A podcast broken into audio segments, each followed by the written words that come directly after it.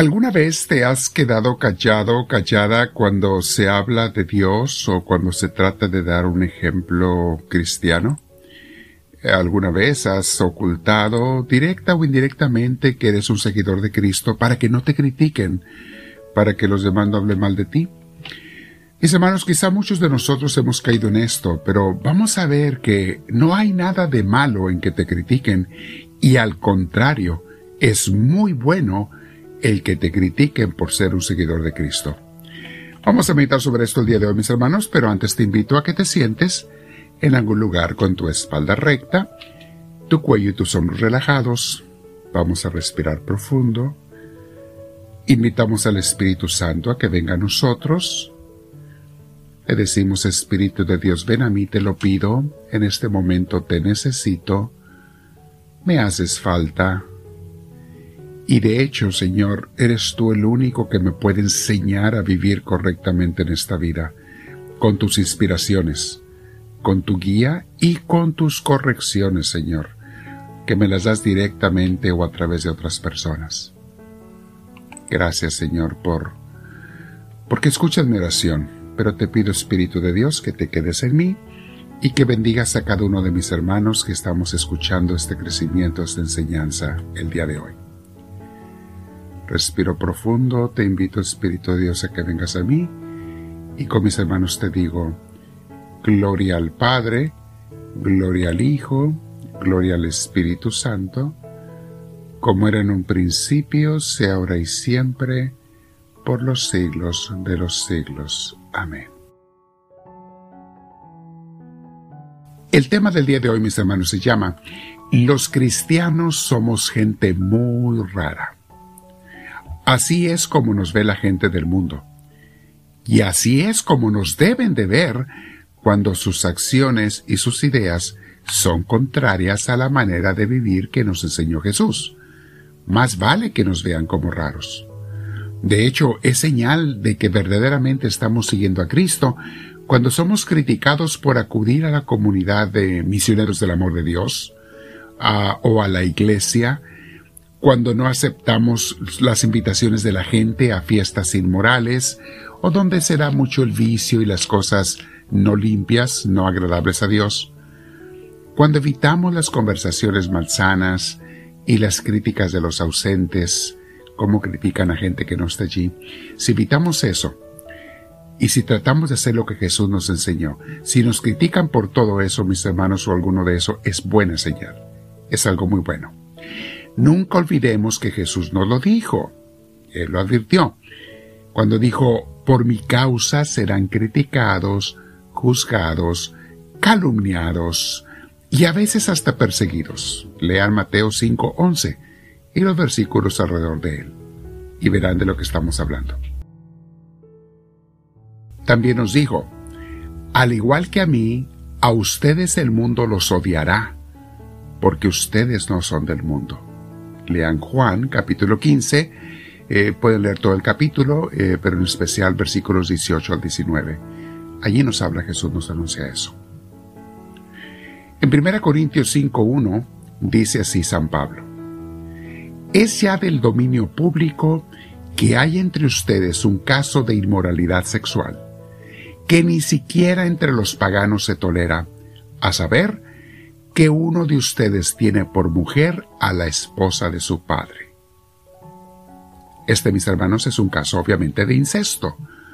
Y las inmoralidades sexuales de todo tipo eran el pan de cada día entre el mundo grecorromano de los corintios. Es por eso que a la comunidad cristiana en Corinto no se les hacía raro que un miembro de la iglesia hiciera cosas que son vistas como normales entre los mundanos. Y ahí está el grave error, mis hermanos. No podemos en la iglesia pensar como los mundanos.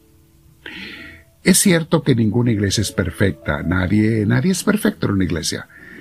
Pero eso no significa que debemos aceptar o aplaudir las acciones anticristianas en ella.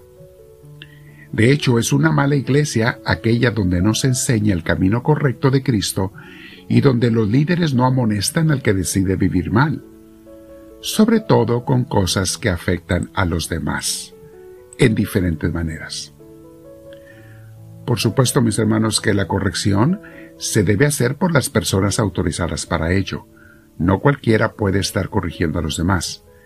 Si ustedes tienen eh, alguna queja contra alguien, hablen con el sacerdote, con el diácono, con la persona encargada, para que el, ministro, para que le informe lo que ustedes piensen. Y date cuenta que a veces puedes estar equivocado en tu juicio, ¿eh? No todo el mundo está capacitado para guiar y mucho menos para discernir entre lo que es malo o bueno o neutro. Si el que hace el mal no ha hecho algo intencional que dañe gravemente a otro miembro, la primera corrección la hace el líder espiritual con caridad cristiana como nos pide Jesús. Pero si el corregido se empeña en seguir mal, a veces se le tiene que alejar de la comunidad, así como lo aconseja San Pablo y como lo vamos a ver en los versículos siguientes de este capítulo. El versículo 2, 1 Corintios 5.2 dice así, mencionando el caso de incesto. Dice, y de esto se sienten orgullosos. ¿No debieran más bien haber lamentado lo sucedido y expulsado de entre ustedes al que hizo tal cosa? interesante, mis hermanos. Es posible que este hombre del que habla San Pablo fuera un hombre influyente, pero eso no debe de ser motivo para no corregirle. Hay mucha gente que es muy tímida y prefiere callarse cuando ve que alguien le hace mal a otro en vez de, hablar con los líderes y explicarles lo que está pasando. Y esa persona está pecando, el tímido está pecando por no hacer sacar a la luz un mal que alguien más está haciendo. Dice el viejo dicho, tanto peca el que mata la vaca como el que le amarra la pata. Pecan mucho los que se quedan callados cuando ven que alguien está haciendo un pecado que afecta a la comunidad. No lo tienen que hablar con cualquier persona, ¿eh? tampoco. Pero con el líder de la iglesia sí deben de decirlo, o de la comunidad. El versículo 3 dice, San Pablo les dice, yo por mi parte, aunque no estoy físicamente entre ustedes, sí estoy presente en espíritu, y ya he juzgado como si estuviera presente al que cometió este pecado. Obviamente hablando del que está cometiendo el pecado de incesto. Porque se metió con la mamá, con la madrastra. Mamá de sus, con la madre adoptiva o lo que sea, con la madrastra.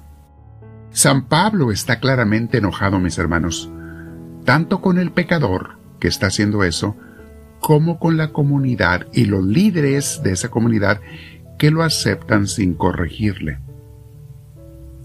Vamos a seguir meditando sobre estos versículos. Es interesante eh, lo que San Pablo está haciendo para corregir a la comunidad. Porque mm, es una línea muy fina, mis hermanos, que tenemos que caminar entre no juzgar a los demás, pero tampoco aceptar o permitir cosas que están dañando a la comunidad de diferentes maneras. Por eso, repito, tenemos que hablar con nuestro líder espiritual en la iglesia, para preguntar, puede ser que yo esté equivocado, ¿eh? ¿Cuántas veces la gente se equivoca al juzgar a los demás? Ve cosas que no son ciertas o ve como malo cosas que no son malas o que tienen alguna explicación. Así es que es por eso muy importante que antes de juzgar se hable con las personas encargadas. Vamos a seguir meditando sobre este tema, mis hermanos, de las siguientes enseñanzas de la carta a los Corintios. La estamos comentando. Te invito a que te quedes entre 15 y 20 minutos platicando con el Señor. Como ya sabes, comparte la enseñanza con tus contactos, haz el apostolado, sé desde tu casa una misionera o misionero al compartirlo con los demás, al hablar de tu crecimiento espiritual con los demás. Es lo que el Señor Jesús espera de nosotros. Y dile a Jesús ahora, conforme te, te quedas en oración, dile, háblame Señor, que tu siervo te escucha.